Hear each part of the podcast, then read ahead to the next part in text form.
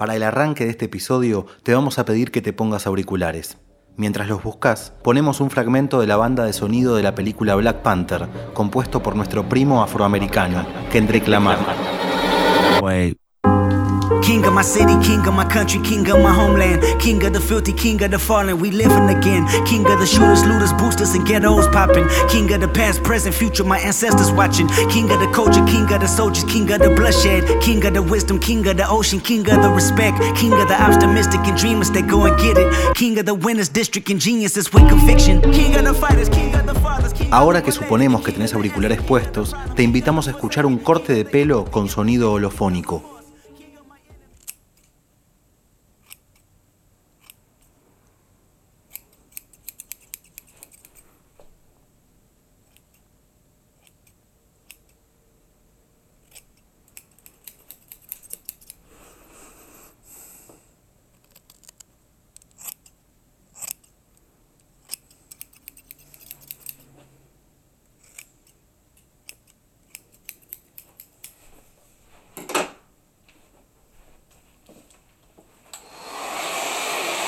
Este comienzo del episodio no fue caprichoso, un poco sí, pero también se relaciona con la charla que tuvimos con Federico Pita, politólogo, presidente y fundador de la organización Diafar, Diáspora Africana de la Argentina. También es director del espacio Malcolm en Villa Crespo y director del periódico El Afro Argentino. Lo fuimos a ver en el marco de un nuevo 8 de noviembre, Día Nacional de los Afroargentinos y de la Cultura Afro. La fecha elegida es en homenaje a María Remedios del Valle, capitana del ejército de Manuel Belgrano. Bueno, primero contame dónde estamos y qué te está pasando en la cabeza en este momento. ¿Por adentro o por afuera sería? Las dos cosas vamos a charlar. Perfecto, ¿qué te iba a decir Federico? Estamos en Espacio Malcolm, en Villa Crespo. Eh, me- mejor dicho, estamos sentados en, en la parte de adelante que es de Black Bro Shop, en la barbería de Espacio Malcolm. Eh, y me estoy cortando el pelo.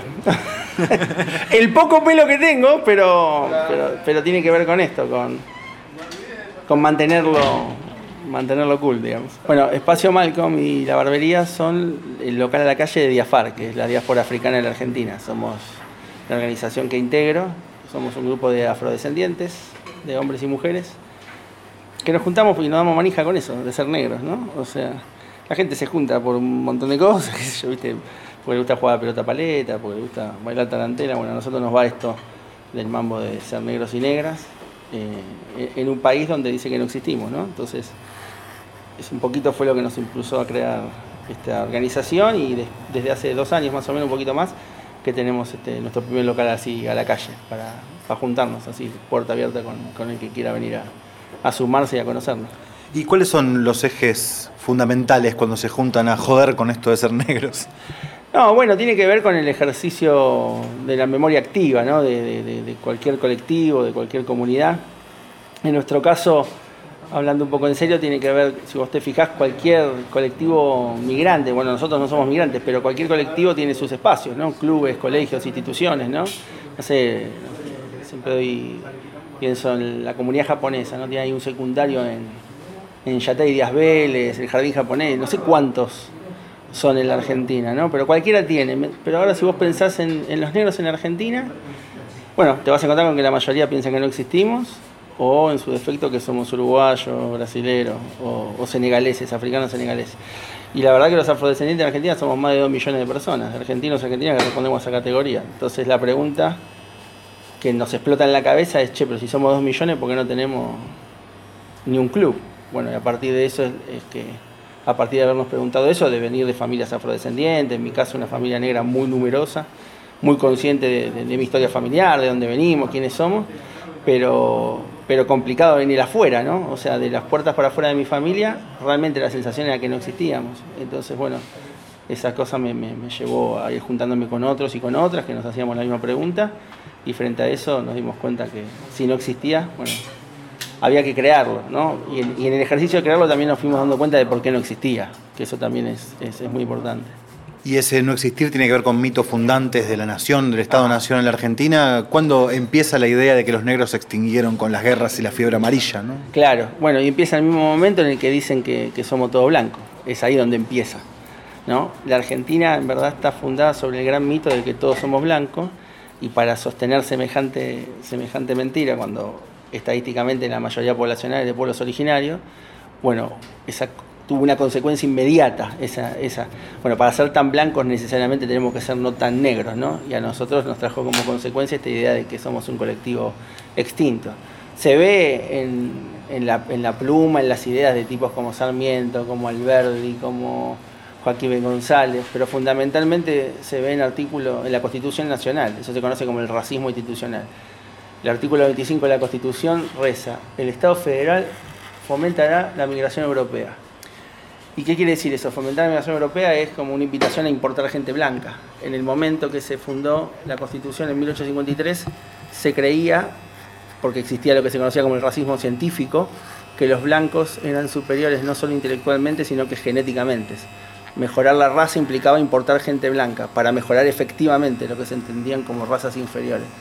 Y bueno, eso no es que está en todos lados. El racismo es un fenómeno estructural, existe en todos los países, ¿no? Lo que se da es en, distintas formas en cada uno de los estados-nación. Bueno, en Argentina tiene rango constitucional y eso tuvo para nosotros una consecuencia tremenda como colectivo. Federico sugiere pensar el racismo en tres niveles relacionados, el estructural, el institucional y el personal. El más conocido tiene que ver con, con el interpersonal, ¿no? el individual, el de cuando alguien le dicen negro de mierda, ¿no? La gente piensa que eso es el... Y generalmente el común del enfoque está puesto, puesto ahí, ¿no? A mí a veces cuando me hacen entrevista dice, bueno, ¿vos alguna vez te sentiste discriminado? Y se habla de los sentimientos, como si el racismo fuese una sensación, ¿no? Como la sensación de inseguridad. Es un hecho el racismo, no es una sensación. Y en verdad es un hecho, es un fenómeno que nace de arriba para abajo, no de abajo para arriba. No es que la gente es racista, por eso la sociedad es racista y los estados son racistas. No, en verdad lo que, lo que promueve el racismo es el sistema, el capitalismo, el sistema mundo en el que estamos metidos. Esta idea de que los blancos son mejores que los negros, que los varones son mejores que las mujeres, que son falsas, son ideas falsas, digamos, no tienen ningún correlato con la realidad. Ahora, estas ideas así abstractas, estructurales, se canalizan o, o toman cuerpo a través de las instituciones. Bueno, la principal institución que fomenta estas ideas es el Estado. ¿no? Eh, el Estado cuando, no sé, hace que hasta hace muy poquito tiempo, no muchos años atrás, muy poquito tiempo, por ejemplo, los representantes del pueblo en el Parlamento eran todos varones blancos. ¿no? Eso que patentaba. Eh, la idea de que los varones son mejores que las mujeres, que los negros son todos inferiores, que para ser diputado hay que ser rico, bueno, un montón de cuestiones, ¿no? Tiene que ver con esta, con esta lógica. Y ese es el otro, el, nivel complementario, ese que lo baja a tierra, ¿no? El estructural, el racismo institucional la, cultura entendida como prácticas sociales no es que hay una cultura que es racista y otras no, yo, lo que hay es un sistema y ese sistema, eh, esa estructura termina estructurando esas relaciones, por lo tanto lo que, lo que es racista es la estructura. El capitalismo es esta fase que, que, se dio la humanidad en este momento, no siempre fue así, digamos, ¿no? O sea, la idea de que lo negro es malo y lo blanco es bueno es vieja, por ejemplo. No sé, la Biblia, que es un texto antiguo, tiene la luz es buena, la oscuridad es mala, qué sé yo. No sé, en el medioevo a las mujeres que tenían determinados conocimientos científicos decían que eran brujas y le prendían fuego, qué sé yo. Entonces, digamos, el patriarcado, el racismo son cosas viejas, ¿no? El odio al extranjero existía en la Roma antigua, ¿no? O sea, lo que tiene este, este, este momento de la humanidad es que aplica todos esos sistemas de control social juntos, al mismo tiempo, todo el tiempo, en todos lados. ¿no? La escala global es lo que fenomenal en el sistema capitalista. Entonces, y la principal institución que lleva adelante eso son los Estados-nación. Son los países, una cosa nueva, una invención nueva, digamos, cuando había esclavitud, por ejemplo. ¿no? Venían del puerto de Dakar al puerto de Buenos Aires en una compañía, no sé, en un barco con una cebra española. Entonces el Estado español no existía, ni el Estado argentino, ni, ni, ni, Senegal, ¿no? Y de hecho los países también son ideas bastante endebles, ¿no? Digo, preguntar a los catalanes si son españoles. Entonces los países ni siempre estuvieron ni siempre van a estar. O sea, pero son una parte fundacional, los Estados-nación, del sistema capitalista. Y el sistema tiene estas ideas, por lo tanto, el racismo y el patriarcado van a existir siempre que exista el capitalismo.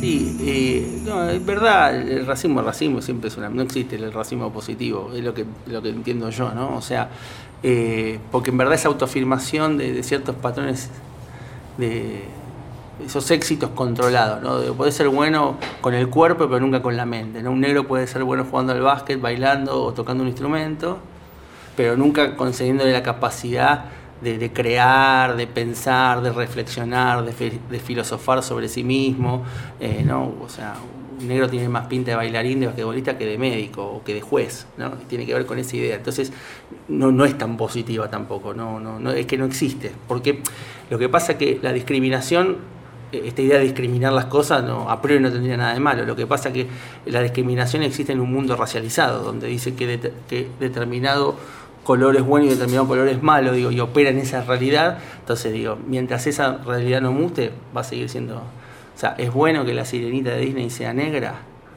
Y qué sé yo, si vos imaginás que Disney se transformó en una organización antirracista, sí, pero yo creería que, no es el trabajo de Disney, ¿no? O sea, si, si, digo que el racismo es parte del capitalismo, yo a Disney lo veo como de ese lado. Entonces, no, no, no, no, no creo en la discriminación positiva. Leí por ahí en alguna entrevista que te hacían que para vos decir afrodescendencia era igual a decir por la historia a descendiente de la esclavitud. ¿Esto siempre es así? ¿Siempre que hablamos de afrodescendencia estamos hablando de una historia de dolor, sometimiento, esclavitud?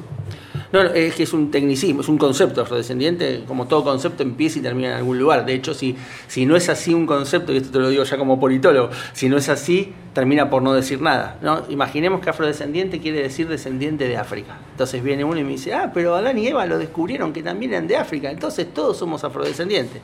Y es mentira que todos somos afrodescendientes, porque no todos viven como viven los afrodescendientes.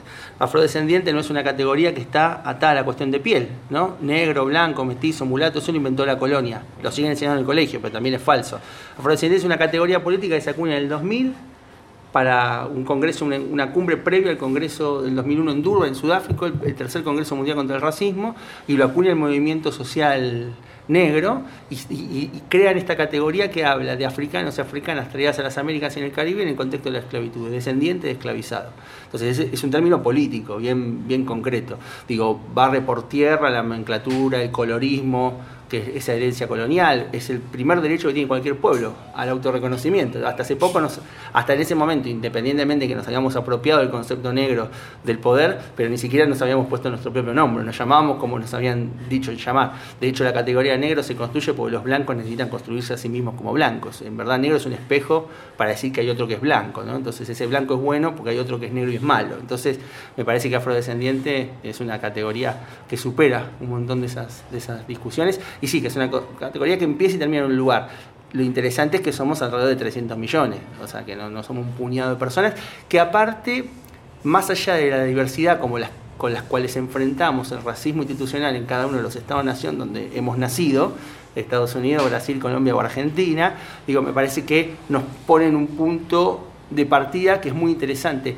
Independientemente del dolor, ¿no? que, que es innegable ¿no? el hecho de haber sido trasladado de manera violenta, forzosa como mercancía, digo, ¿no? nada más alejado a un, inmigrante que, un afrodescendiente, ¿no? Un inmigrante es quien se traslada por voluntad propia. Siempre es malo el desarraigo, doloroso, la nostalgia de, la tierra que queda atrás, qué sé yo, pero ni que hablar si te traen encadenado en la bodega de un, barco como mercancía, encadenado de apare, para, para, que trabajes hasta tu muerte para un propietario, digo, no.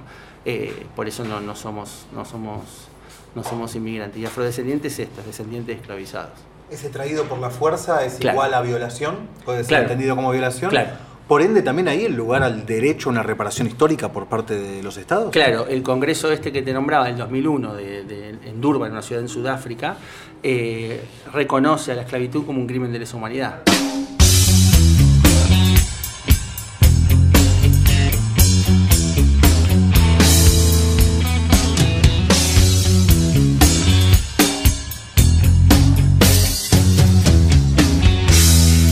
Árbol, cuatro cuervos.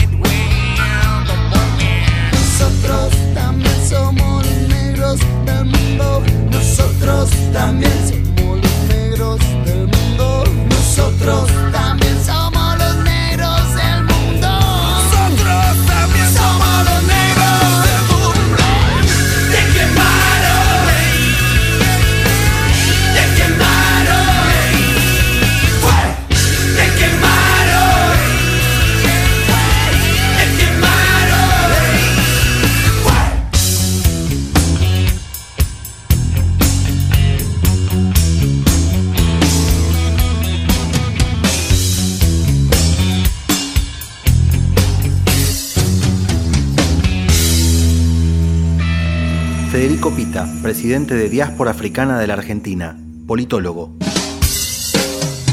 Me preguntaba también en la idea de diáspora las distintas etapas de diásporas posibles y el vínculo que desde Diáfar pueden estar tejiendo o no con los colectivos, la cantidad de, colectivos senegaleses que hoy llegan en busca de hacerse un trabajo y demás. ¿Hay vínculo con la diáspora actual? Claro, bueno, de hecho nosotros nos llamamos diáspora africana en Argentina porque diáspora quiere decir eso, dispersión de personas, africana en este caso dispersión de personas africanas.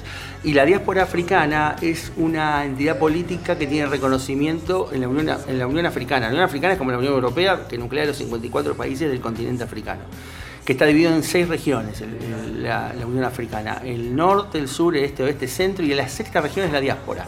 No tiene estatus político la diáspora africana. Y está integrada por dos grandes colectivos. Son los hijos de África nacidos fuera de África o que por alguna circunstancia viven fuera de África. Entonces, ¿qué son? Los afrodescendientes y los africanos migrantes por, guerra, para vivir mejor, por hambruna, por persecución política, por lo que sea. Entonces, nosotros nos llamamos la diáspora africana de la Argentina. No, somos en la Argentina porque la mayoría somos argentinos, digamos, ¿no? Pero desde, desde nuestra afro-argentinidad es que, o nuestra afrodescendencia argentina es que nos proyectamos en vinculación con con lo africano, ¿no? No concibiendo lo afrodescendiente como un africano incompleto o un africano de segunda o, un Africa, o uno que tenemos que ir a conocer las raíces ancestrales y originales, porque si no somos, no, eso no existe, o sea, somos, somos un continente sin continente, un continente arriba de otro, llamalo como vos tengas ganas. Hay algunos que van a decir que le dicen el Atlántico negro, ¿no? que como que nacemos en el Atlántico, ¿no? pero, pero que no somos todo eso. Y en esas condiciones extremas de dolor, como vos me planteabas, es también que generamos revoluciones políticas como la de ti, culturales como toda la influencia cultural en la música, en las artes, o sea, lo que la derecha se apropió como la resiliencia, ¿no? No hay nada más resiliente que un afrodescendiente, es imposible.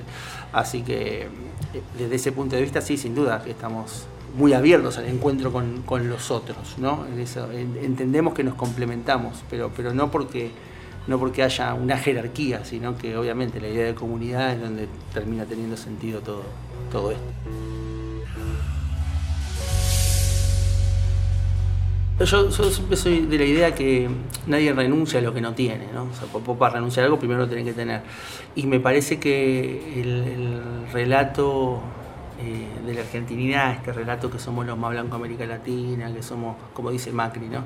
somos todos descendientes europeos, qué sé yo, lo que le ha imposibilitado es la capacidad de a, un vasto sector de la población de saber quiénes son. Digo, esto no lo paga solamente la afrodescendencia, sino que creo que la argentinidad toda, o sea, estamos los argentinos pensamos que todos somos porteños y los porteños piensan que todos somos europeos, lo cual no sabemos ni quién carajo somos. Entonces me parece que eso lo pagamos caro todos. Eh, y a los afrodescendientes en, en, particular les toca esta idea de que en Argentina está muy instalado que ser negro es ser negro como un corcho quemado en el primario, ¿viste? que te enseña. Entonces, en el olabro grueso, en la nariz gruesa, el negro como un corcho quemado. Si no tenés esa condición de negro negro, no sos negro. Entonces, claro, a veces a algunos les cuesta ver en el espejo esa afrodescendencia, pero por otro lado tampoco es tan difícil de verla, porque la afrodescendencia es una cosa que se construye eh, desde adentro y desde afuera, los demás te tratan como un negro también, entonces de última sabes que blanco tampoco sos, entonces cuando transitas esos dos mundos de, lo que no querés ser y, lo que los demás te indican, bueno, es, es una buena indicación de afrodescendencia. Lo que pasa es que es una invitación bastante jodida, ¿no? Porque digo, si, ser negro es, es malo, digo, es una invitación eh, poco amigable, ¿no? Entonces tiene que ver, más bien no que no se reconozcan, sino más bien, yo, lo imagino como más como gesto de supervivencia. No, por ahí si mi abuela era negra y a mi mamá no le dijo y yo no sé, me parece que esa abuela, si era negra, hace 60 años atrás, donde las mujeres no votaban y donde hoy en día las que siguen limpiando casas y empleadas domésticas son todas oscuras, hace 60 años atrás habrá sido muy duro, entonces como un gesto de amor, si le dijera un poco más claro, le contó un carajo. Y tiene que ver con eso, no con tanto de renegar, sino más bien con sobrevivir, ¿no? Pero igual somos un montón. o sea que, y que cada día más que nos reconocemos, el último censo, que fue la primera vez que se preguntó la historia, eh, hay 150.000 argentinos que se reconocieron así de la nada, sin campaña de sensibilización, sin, sin que salga medio afiche o media publicidad en ningún lado. Bastó que le pregunten a algunos en, se hizo un muestrario muy chiquitito de yo y, 150.000 dijeron sí, presente. Así que Eh, hay otros estudios probabilísticos también, hechos con el Estado, con financiamiento internacional, universidades, o sea, igual de serios, eh, que indica que somos un poco más. Bueno, es cuestión de seguir visibilizando, organizándonos y, y más tarde o más temprano vamos a hacer lo que tenemos que hacer.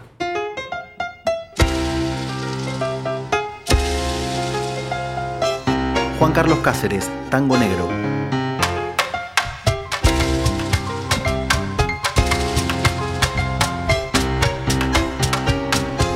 Tango negro, tango negro, te fuiste sin avisar. Los gringos fueron cambiando tu manera de bailar. Tango negro, tango negro, el amo se fue por mar. Se acabaron los candombes en el barrio de Montserrat.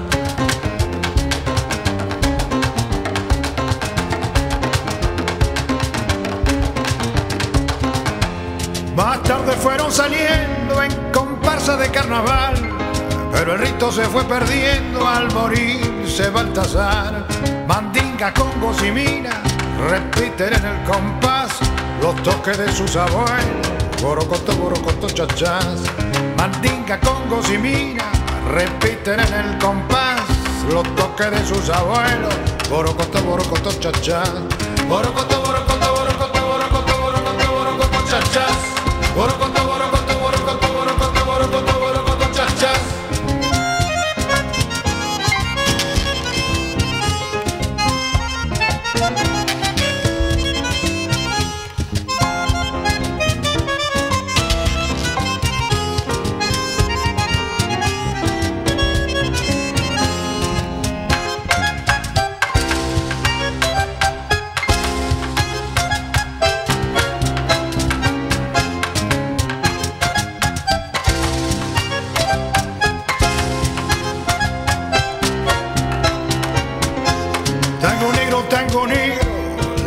se puso mal, no hay más gauchos, más horqueros y Manuelita que ya no está. Tango negro, tango negro, los tambores no suenan más, los reyes están de luto, ya nadie lo va a clamar.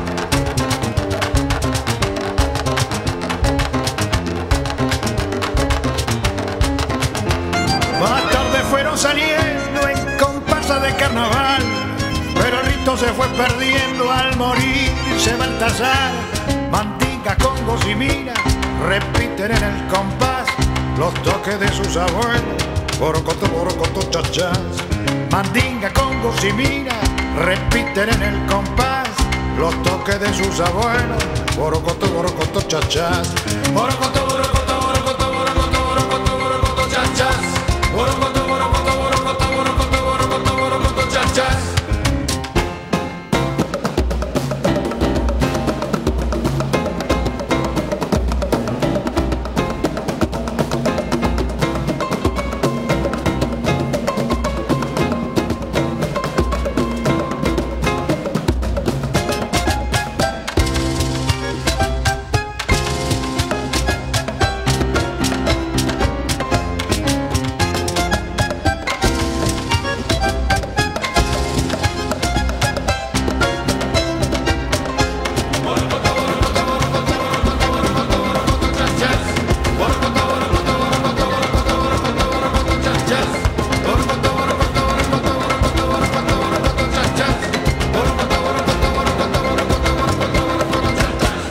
La Mar en Coche Podcast en Foco. Los debates en torno a la noción de apropiación cultural.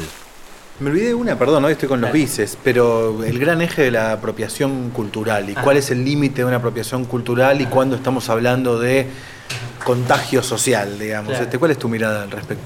Claro, lo que yo es un término que, que, explotó en este último tiempo, me parece muy interesante. Para mí que explotó por, la versión más simpática es porque moviliza la culpa blanca. Después la más conspiranoica, en verdad, porque hay, intereses como puestos de reinstalar la cuestión del colorismo. La apropiación cultural en verdad es un fenómeno subsidiario del racismo, ¿no? Lo que hay es racismo, estructural, estructurante, institucional, etcétera, digamos, ¿no? Entonces, digo, un sector oprimido y un sector hegemónico que se apropia de su producción cultural y la mercantiliza, la hace entretenimiento, la empaca, la vende y punto, digamos, ¿no? Entonces, no sé, un una, comunidad originaria panameña hace un bordado ancestral que comunica no sé qué cosa, Nike lo hace zapatilla y a la mierda. O, eh, no sé, los All Blacks bailan una, una, danza ritual maorí para, hacer un espectáculo en el rugby y, los maoríes se vuelven locos diciendo, che, pero digo, pero es una gran corporación, es un seleccionado nacional, digamos, tiene que ver con eso. Después se confunde e insisto, que tiene que ver con esta mirada, el, mal entendimiento de lo que es el fenómeno del racismo, ¿no? Este que, se cree que es un fenómeno de abajo hacia arriba. Entonces, si vos te dejás el pelo de determinada manera y qué sé yo, entonces en la escala de, los pelos de las personas, digamos, eh, y eso en verdad no es apropiación cultural, a una persona le gusta ponerse directo, se los pone eh, y punto, porque aparte inclusive ¿Cuál es el problema? Dice, no, pero ella es ese es blanco, se pone los dreglos y cuando un negro se pone los dreglos no consigue el trabajo, bla, bla, bla, bla, bla. Eso es, un, es racismo, no es eso es un fenómeno del racismo. Y si el negro no tuviese los dreglos, probablemente también le costaría conseguir el trabajo. Digo, porque un negro que tiene traje, digo, un blanco tiene traje es oficinista, un negro tiene traje vende shampoo de la vereda. Entonces digo, es, aunque el negro vista de seda, negro queda. Entonces con o sin dreglo, el negro sigue teniendo los mismos problemas. Por otro lado, también nos puede llevar a imaginar que si un, todo negro que usa reglo o rastas es un negro que tiene conciencia de, la ancestralidad cimarrón, y la verdad que yo creería que no, que no, que no existe de esa manera. Así que yo lo, lo circunscribo un fenómeno, un derivado del fenómeno del racismo vinculado a grandes sectores del poder apropiándose de producciones culturales de, de las comunidades oprimidas, pues no solamente los afrodescendientes. Esto otro entendido entre las personas a mí, yo he visto en, esto, en este tiempo pasado, he visto que alguna cantante se ha puesto los dreglos, pero, pero, pero ahí, ahí se nota eh, para mí el poco entendimiento de la temática, porque nadie salta furioso con la compañía disquera y le hace un juicio a la discográfica. Digo, porque en todo caso, probablemente digo, la, la actriz y firmó un contrato leonino no puede elegir ni la bombacha que se pone. Ahora alguien le dijo que se la ponga, esa bombacha y ese peinado de pelo. Entonces la condina debería ser a la, a la discográfica. Y yo a veces tengo la sensación de que más de uno de los que grita lo que quiere es que la discográfica le haga un disco. Para mí es mi sensación.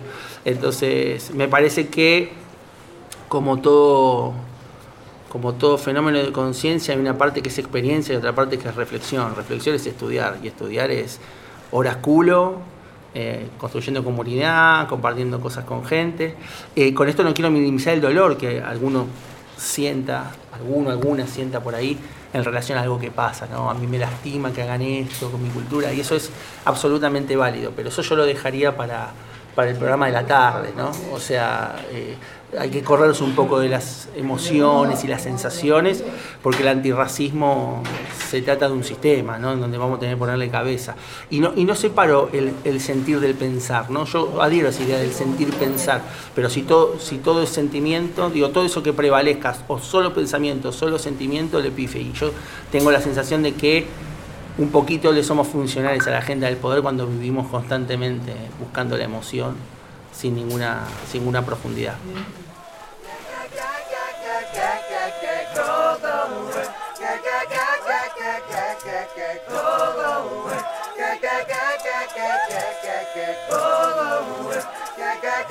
Childish Gambino, This is America.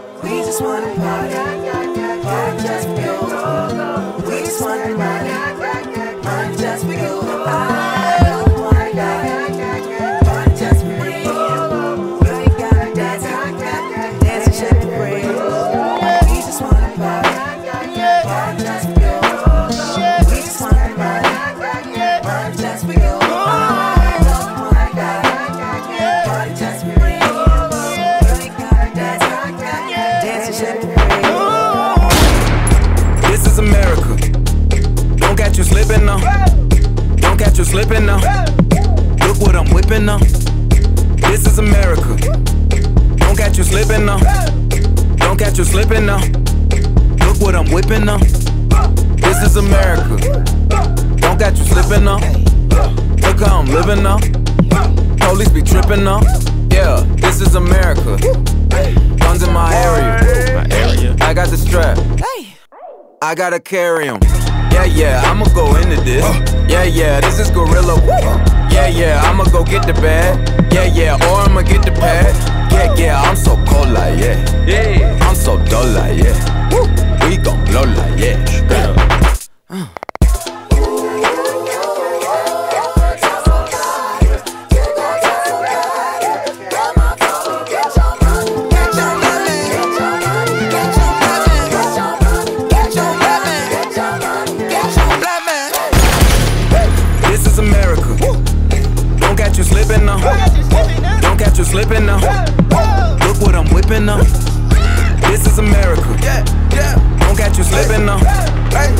You slipping now. Look what I'm whipping now. Look how I'm geeking now. I'm so fitted. I'm on Gucci. I'm so pretty. Yeah, yeah. I'm gonna get it. Watch me move. This is selling. That's a tool. Yeah. On my Kodak. Black. Ooh, know that. Yeah, know that. Ooh, get it. Yeah. Get it. Bands, hundred bands, hundred bands. Contraband, contraband, contraband. Contraband. I got the plug on who a hawker. Whoa. They gonna find you like Paco. Blah. Ajá. No, no, bueno, nosotros como organización hemos organizado dos campañas de rap contra el racismo. Eh, hay un colectivo de jóvenes que, que trabaja en la organización que en, en- crearon un grupo llamado Razón Hip Hop que tiene que ver con, con heredar, con, con poner en valor toda esa herencia eh, contestataria, de transformación social, política que tiene el rap en particular. ¿no? Un, amigo de la casa, Chuck D de- de Public Enemy, que es una banda mítica de hip hop, eh, en un libro que editamos nosotros en, en Argentina junto con Tinta Limón, eh, en Fight the Power, Rap, Raza y Realidad, él dice, el rap es una subcultura de la cultura negra, por lo tanto nuestra relación con el, con el hip hop es absoluta, o sea, porque somos negros. y lo entendemos de esa manera, lo que no quiere decir que el mercado todo lo intente transformar en entretenimiento y mercancía, lo vacíe, lo, lo, lo enlate, lo empaquete y te lo quiera vender. Bueno, eso es parte de la agenda de ellos, digo, el rol que tiene para nosotros el hip hop, el jazz, la payada, el black spiritual, el canta serio y tantos otros derivados de la comunidad eh, negra afrodescendiente, si uno hace un recorrido por esa música va a encontrar que está hablando de la situación política de los nuestros. ¿no? El black spiritual habla de esa nostalgia, de esa resistencia a la esclavitud, el jazz habla de un momento de improvisación, de, li- de- de libertad, ¿no? que tiene que ver con, ese, con el principio del siglo XX, después vas no sé, música como el funk, ¿no? donde va a aparecer ideas como el, Black Power o, el Orgullo Negro, el Black Pride, entonces negro va a haber una reapropiación política del término negro, y me parece que el hip hop es como una parte muy interesante, ¿no? como que, eh, de, hecho hasta musicalmente se nutre del sampler, ¿no? o sea, eh, eh, la estructura misma de- del género tiene que ver con nutrirse de esas raíces, y me parece que mm, si bien no nace como eso, porque tiene que ver, porque nace a los márgenes, como todo lo que, lo que es negro, eh, en un espacio que de apariencia entretenimiento, pero el recreo y el sosiego de la opresión no es entretenimiento como lo imagina uno que mira panza para arriba Netflix a la noche, tiene que ver con, con esa pausa necesaria previa a la locura, ¿no? Entonces me parece que en ese contexto genera las condiciones para que después salga un movimiento político como es el del hip hop y vos hoy ves que en todos los lugares donde haya un oprimido hay alguien rapeando. En una favela en Brasil, en el muro en Palestina o en una villa en Argentina. Me parece que tiene que ver con, con una herencia de lucha negra que empalma con idearios como la conciencia negra de Steve Biko, que tiene que ver con esto, con que negro no es una cuestión de pigmentación, sino que es una actitud mental, es un, un estado de conciencia política. Me parece que el hip hop es la banda de sonido de, ese- de esa lucha. Comentarista invitado, Ezequiel Gato, licenciado en Historia, doctor en Ciencias Sociales. Su tesis doctoral la dedicó a explorar cómo ciertos géneros racializados como negros incidieron en la configuración de negritudes en Estados Unidos. Le preguntamos si había cruces para pensar entre las luchas afrodescendientes en Estados Unidos y las movilizaciones actuales en América Latina. Le tiramos con una pregunta para otra tesis, más o menos, pobre gato. Creo que lo primero que diría es que el hecho mismo de entrar en una especie de relación de investigación con esos temas y esos problemas políticos eh, abre un, un significante, que es el significante de Estados Unidos, a una serie de lecturas que por lo general no son tan comunes y que incluso en la, por ahí en la militancia son rechazadas, digamos. O sea que ahí ya me parece que hay una cosa interesante. Y después en relación a estos 60 años de, política afroamericana, eh, me parece que hay una, una serie de cuestiones para rescatar que, que- que son, son interesantes. Primero, bueno, una, una obviedad, pero como es un movimiento que tematiza eh, el racismo eh, con, esos, eh, con esas categorías ¿no? y produce una diversidad de discursos en relación a las cuestiones raciales y al racismo que en Argentina no ha tenido este, tanta, tanta visibilidad y que me parece que como se está configurando, digámosle así, la derecha argentina y latinoamericana, por índices de violencia y también por el tipo de discurso público que está manteniendo, me parece que el tópico del racismo se impone como un problema y que es una buena ocasión también para empezar a desmontar los procesos de racialización y exclusión que sostienen en gran parte las lógicas del poder en Argentina. Entonces hay algo ahí para aprender en relación al, pensamiento político emancipatorio de lo racial. Después el otro tema que me parece interesante es el de las estrategias políticas, como la no violencia o la acción directa no violenta.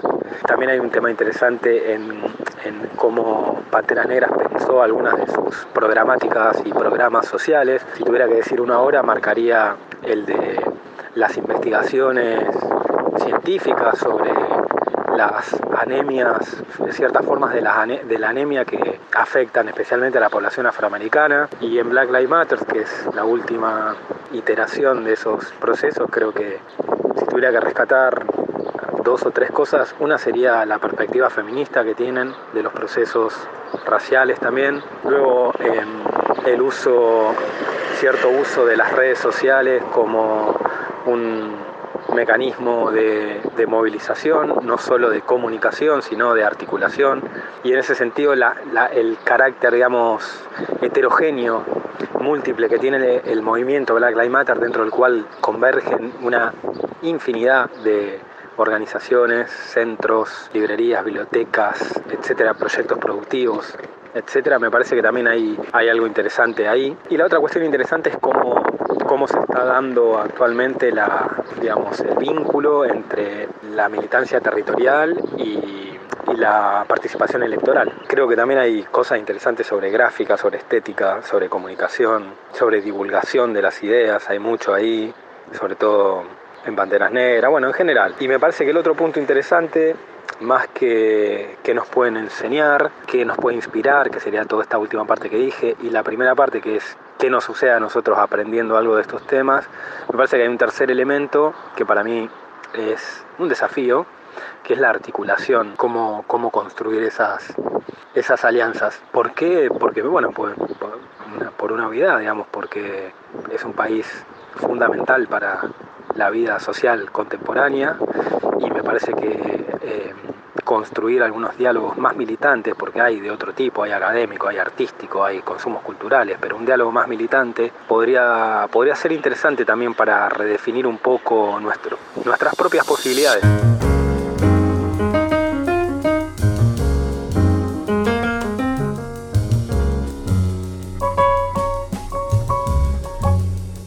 Escuchemos al presidente saliente Mauricio Macri implorando un acuerdo de libre comercio con la Unión Europea en el foro de Davos en enero de este año. Yo creo que es una asociación, en cierto modo, natural, porque en Sudamérica eh, todos somos descendientes de europeos.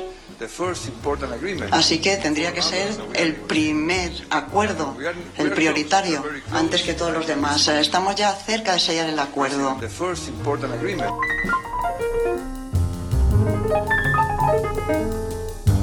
¿El periodo macrista fue especialmente más brutal con temas de discriminación y racismo? Pienso en Macri diciendo en Davos que todos bajamos de los barcos europeos, ¿no? Por ejemplo. ¿Se sintió un poco más ese racismo institucional estructural? Claro, eh, tiene que ver por la pertenencia ideológica del macrismo. El macrismo son, pertenece a un sector político que se consideran eh, de derechas o, o, partidario del neoliberalismo. El neoliberalismo es la fase más extrema y, más acabada del capitalismo. O sea, que el capitalismo cuando tiene crisis, lejos de extinguirse, lo que hace son como upgrades, ¿no? las mejoras de las apps. Bueno, esto es lo mismo, cada crisis lo ha, fortalecido, ¿no? Esta última fase que es más brutal, más global, ¿no? Más, mucho más compleja es el neoliberalismo. Y Macri es un fiel exponente, entonces digo, no, no puede escapar esa lógica. Lo que ha hecho el neoliberalismo con ciertas agendas, como el caso de la agenda negra, no, no solo en Argentina, ¿no? pero en Argentina no, no han sido la excepción, es el vaciamiento de los contenidos. La lógica es lo que antes se segregaba y se discriminaba por diferente, ahora se lo suma pero sin el contenido político. ¿no? Una política de diversidad donde en una foto somos de todos los colores, pero no necesariamente cuestiona el corazón mismo de la desigualdad. ¿no? Entonces, en ese sentido vos te vas a dar cuenta, no sé, que, el macrismo, no sé, en cierta comunicación pública eh, son muy gay friendly o, se muestran muy diversos, muy abiertos, muy plurales, pero tiene que ver con esto, ¿no? una pluralidad que no cuestiona la matriz misma del sistema, ¿no? una, diversidad que no cuestiona eh, el hecho de la desigualdad estructural o fundacional que significa la racialización de la humanidad. ¿no? el sentido de separar a la gente por color a priori sería una boludez. El color de la gente no debería ser un tema importante y lo, entendemos todo de esa manera. Ahora, cuando esos colores definen las trayectorias de, colectivos enormes de personas, ahí es donde eh, requiere importancia. Bueno, en este caso, ¿qué hace el neoliberalismo? Lo toma como algo diverso, lo bueno de ser distintos, ¿no? Pero no importa que, eso, que eso distinto haga que unos vivan en un lugar, otros vivan en otro. somos distintos y la verdad que con el esfuerzo que hagamos cada uno de los individuos, vamos a poder salir de esa situación de desigualdad. Pero nunca está atada a una cuestión originaria, ¿no? simplemente es la meritocracia. Si vos te esforzas mucho y lo intentás, vas a, vas a, lograr independientemente de, tu color de piel, de tu género, tu inclinación sexual, etc. Eso es el, neoliberalismo y sí, han hecho eh, estragos, indudablemente.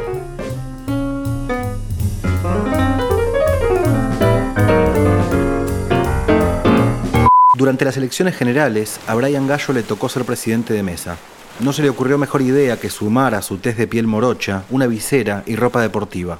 Al poco tiempo, algunas personas que votaron en esa mesa lo fotografiaron y luego hicieron memes que se viralizaron, aludiendo a Brian como pibe chorro.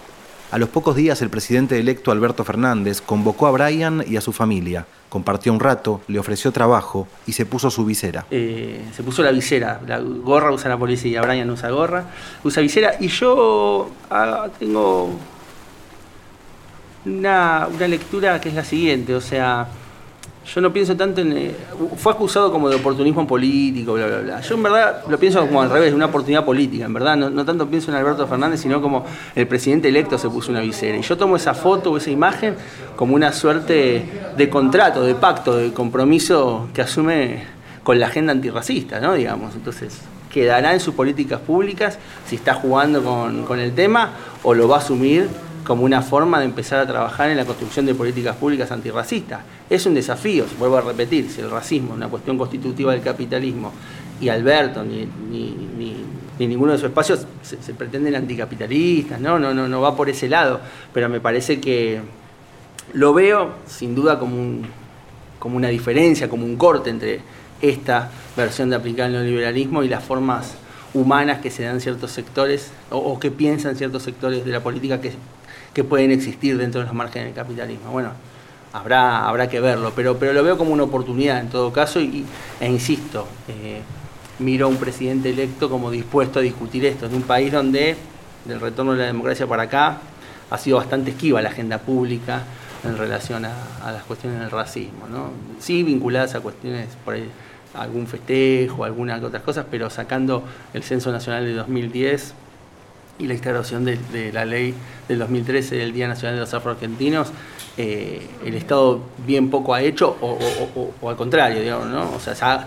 ocupado de instalar una y otra vez, bueno, y obviamente gobiernos como el de Macri o los 90 han sido muy duros en relación a, eso. Así que lo, tomo como, como un gesto que, que me parece que hay que trabajar mucho sobre esa imagen y la verdad que enhorabuena, un presidente electo entiende que es un tema. Hay un corte también de la doctrina Chocobar a mostrar como la otra vereda, digamos, ¿no? Como un gesto rápido también.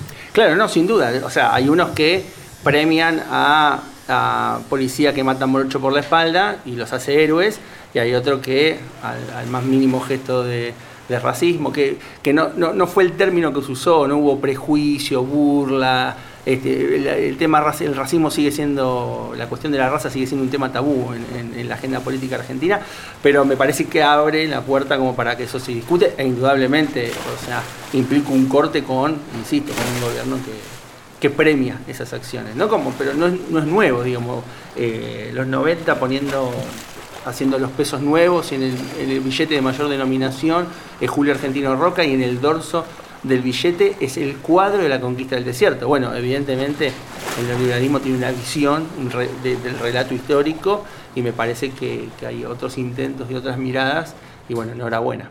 ¿Cuesta cruzar la agenda que pueden tener desde Diafar, desde este, estos, espacios y demás, con organizaciones sociales, con la izquierda, con los organismos de derechos humanos argentinos? Y lo que pasa es que en Argentina se da esa particularidad, tiene que ver con que hay una, hay una tradición de pensamiento que se conoce como el feminismo negro y habla de una idea que es la interseccionalidad. Entonces plantean que la variable raza, clase y género son variables indisolubles a la hora de la lucha anticapitalista. ¿no? Entonces entienden que digo, el fin del patriarcado va a llegar al mismo día el fin del capitalismo y el fin del racismo. y entienden como un conjunto a la hora de analizar y a la hora de proponer políticas.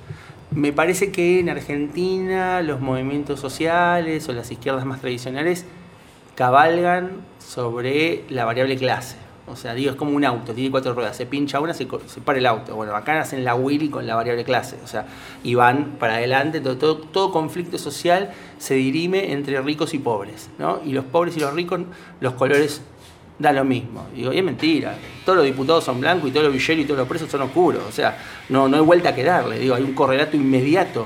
No, cuando uno eh, digo, empleada doméstica, no me jodas, sabes qué color tiene, sabes en qué barrio vive, sabes a qué clase social, es, mentira, o sea. Volviendo a Brian, si yo me pongo la visera de presidente de mesa, nadie va a sacar una foto y va a hacer un meme con eso. Ni se les ocurre. es que no, es que no, ni se les ocurre. Por eso digo, me parece que es súper visible esta idea de la tensión racial, la clase, que, que, es, evidente, pero me parece que el, problema del mitómano no es solo que miente, sino que se cree la mentira. Y me parece que nosotros como sociedad nos han vendido un recontra chamullo y el problema es que la mayoría compró. Y en ese sentido están, están como, no sé, la historia liberal, mitrista y el revisionismo histórico. Son como el policía bueno, policía malo, ¿viste? O sea, uno es una historia que dice que nosotros desaparecimos y la otra es una historia que le busca un amigo negro y un amigo indio a San Martín, ¿viste? Y en definitiva es el, el blanco bueno y el blanco malo. Y me parece que estamos como para pasar al nivel que le sigue. ¿Cómo te fue estudiando en la universidad pública también, pensando en esta agenda, en la presencia de estas agendas? No vi un solo autor negro en toda la carrera. Ni autora, ni. O sea, de, hecho, autora negra seguro que no. Y mujer creo que vi dos. Eh, algún texto de Ana Arendt y otra de eh, Noel Neumann que hablaba sobre la espiral del silencio. Siempre me acuerdo, no, no, solo por el concepto, sino más bien porque era mujer. Y digo, ah, mira, un texto de una mujer. Creo que a ese nivel. Eh, y después todos blancos. Entonces, y profes, súper la gente que yo quise mucho. Siempre la nombro, recién Alcumeda, una profe mía, nombró en un teórico, si alguien conocía las panteras negras, y, me paré de la silla como si me hubiese ganado un concurso. Y, dice, ah, bueno, bueno, me dijo. como diciendo, bueno, me la crucé hace un tiempo y le conté, se reía. Eh, pero no, este, la la matriz de reproducción de pensamiento o de producción de, de conocimiento, como le gusta decir a la academia, es muy eurocéntrica. No en Argentina, es un fenómeno global, ¿no? pero Argentina no, es la excepción.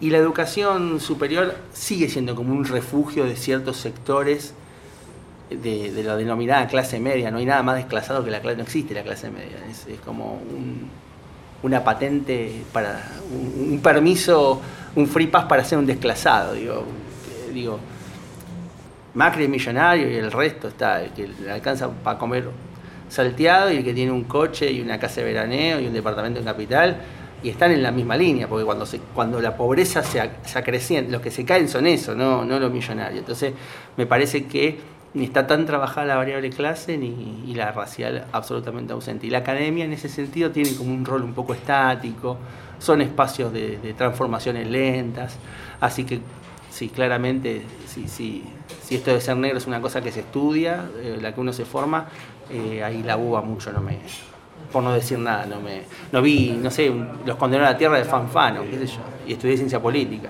Siempre doy el mismo ejemplo, si hubiese estudiado odontología para sacar muela, por ahí no tenía que verlo, digamos, no, no, era necesario, pero estudiando ciencia política no ver eso como diciendo, y por ahí me dicen, no, porque es viejo, ah, bueno, entonces, entonces vemos otro, pero no, no, no. Y, tuve un montón de profesores de izquierda, marxistas, gente muy valiosa, pero yo igual creo que eso un, poquito tiene que venir cambiando. Sé que un poquito se empezó, en estos últimos años se empezó a hablar del pensamiento latinoamericano, así que en algún momento algún negro o alguna negra se les, tiene que filtrar, porque, o sea, si no sería una versión muy, muy especial de Latinoamérica, ¿no? O sea, eh, o de América Latina, como lo quieran llamar. Eh, pero sí, mi experiencia fue hace ya muchos años eh, bastante pobre en ese aspecto. Mario Castro, el G-Funk desde el barrio. Una vez más. El G-Funk desde el barrio. De Mario Castro. Yeah. Una vez más le seguimos mandando. Quédate tranquilo, estamos improvisando. Sé que te gusta el estilo de los barrios y sacarle la careta lo que la andan disfrazando. Una vez más le seguimos mandando. Quédate tranquilo, estamos improvisando. Sé que te gusta el estilo de los barrios y sacarle la careta lo que la andan disfrazando. Así nomás el chifán desde el barrio. Estaba de rolo sin peso monetario. Siempre pillo de lo que está pasando. En la gorra no hay que andarse confiando. Hacia la gente, los pibes que me aguantan. Y a los traidores, luchicara con trampa. La bocha corta y lo que sube baja. Guarda la humildad de que te guarden en la caja. Siempre presente por lo que están ausentes. Porque en mi mente recuerdo está vigente. En muchos lados son del barrio y no te quieren. Y dicen que son negro, drogadito y delincuente. Yo ni cabida como quiera que la cuenten. Soy con orgullo del barrio de los dos puentes. Cambia el gobierno, cambia los presidentes. Los pobres son más pobres y los ricos los que más tienen.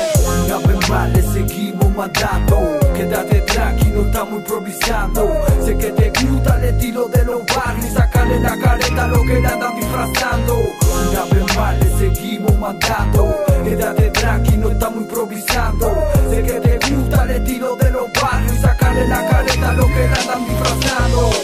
te niegues, no oculte tus raíces. Es blanco negro, no queremos grises. A donde vaya, donde quiera que yo pise. No tendré miedo a nada porque el Señor me bendice. Aunque se dice que a muchos no les gusta. Le habla de los brujos y a la noche ellos se asustan. El que la quiere la encuentra porque busca. Y los canallas siempre se guardan la tuca. La plata fácil te quema y se va fácil. Estar atento y del pensamiento ágil. No te regales hermano de ningún gil. Si vas a hacerla bien, hacela y siempre a mí. Esto es así, seguí, acá no hay vuelta. La frente siempre en alto y nunca baje la cabeza. Haya abundancia o te vacía la mesa. No pierdas la humildad si no cumplí, no hagas promesa. Una vez más le seguimos mandando. Quédate tranquilo, estamos improvisando. Sé que te gusta el estilo de los barrios. Sacarle la careta a lo que le andan disfrazando. Una vez más le seguimos mandando. Quédate tranquilo, estamos improvisando.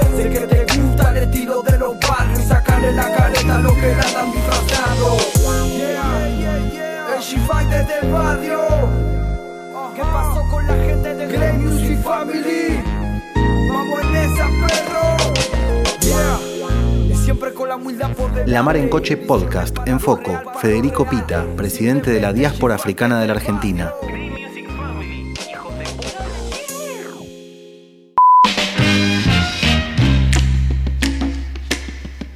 Look here, girls.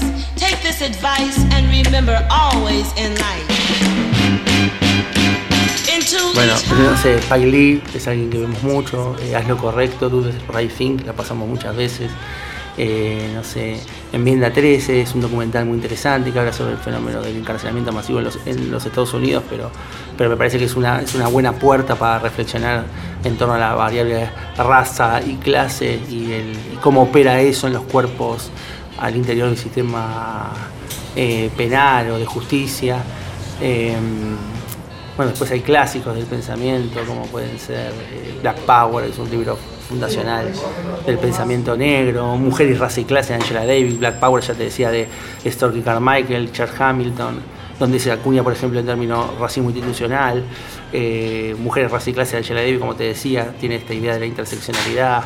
Eh, bueno, Los Condenados de la Tierra, de Fanon, que recién te lo, te lo mencionaba. Hay un montón de, de bibliografías, hacemos grupos de lectura, nosotros, cine debates, son todas excusas para juntarnos a reflexionar sobre esto que estamos, que estamos charlando y sobre todo porque entendemos que esto es un proceso que tiene sentido solamente en lo colectivo.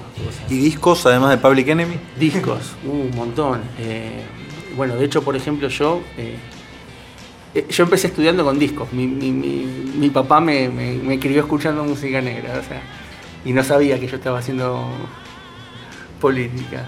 Porque yo era chiquito, digamos, ¿no? Era la música que sonaba en mi casa, ¿no? Siempre algún otro amigo DJ me dice, ah, ¿cuánto sabes de música? Y en verdad no sé nada, es lo que sonaba en mi casa. no, no, no, no es que estudié el hip hop, sí, pero digo, por ahí el sello Motown, no sé, Hendrix, Wilson Pickett, Marvin Gaye, no sé, un montón de, de artistas donde ahí mi papá me pudo transmitir cierto orgullo, cierta pertenecer, cierta rebeldía, cierta Sí, sin duda cierto orgullo de, de ser parte. No, no, no, no con esto imaginar que somos mejor que nadie, pero, pero que pero está bueno, está bueno quienes, quienes somos. Así que un montón de, artistas que. y después de ahora, no sé, me gusta mucho. Erika Badu de Argentina, no sé, Mario Castro, que es un amigo, un rapero amigo de la casa, hace G-Funk de acá, del barrio de la Boca, que está re bueno lo, que hace, mis amigos Panti de Chile, que hace soul, de Querusa, que hace funk, soul, eh, Tiro de Gracia, que hace rap, Lalo Menezes, que hace rap político, también, no sé, Emicida de Brasil, no sé, un montón de gente que, escuchamos, que, que nos acompañan, que se suman, de eh, Fidel Nadal en Argentina, no sé, que también es un, ícono argentino, hace reggae, eh, que tiene una discografía enorme, que, le canta al amor, a las zapatillas y a, a Rastafari, ¿no? O sea, hay un montón de gente muy, muy valiosa, muy, muy después mucho de nuestras raíces musicales también, el, folclore, el tango, el candombe, la milonga, bueno, el, jazz eh, argentino, ¿no? Tenemos tenemos un montón de cosas muy, muy lindas.